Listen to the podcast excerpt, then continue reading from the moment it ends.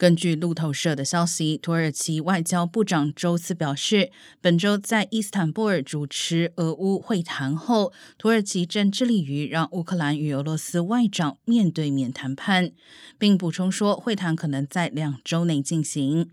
乌克兰与俄罗斯的谈判代表本周在伊斯坦布尔举行了两周多以来的首次面对面会谈，期间乌克兰提出了阻止俄罗斯入侵的书面建议。